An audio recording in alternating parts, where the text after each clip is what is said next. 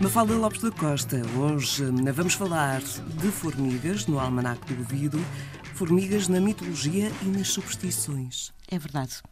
Isto na mitologia, na Grécia Antiga, a formiga estava associada a uma jovem ateniense de nome Mirmex, que a deusa Atena transformou em formiga ou seja, ao trabalho eterno.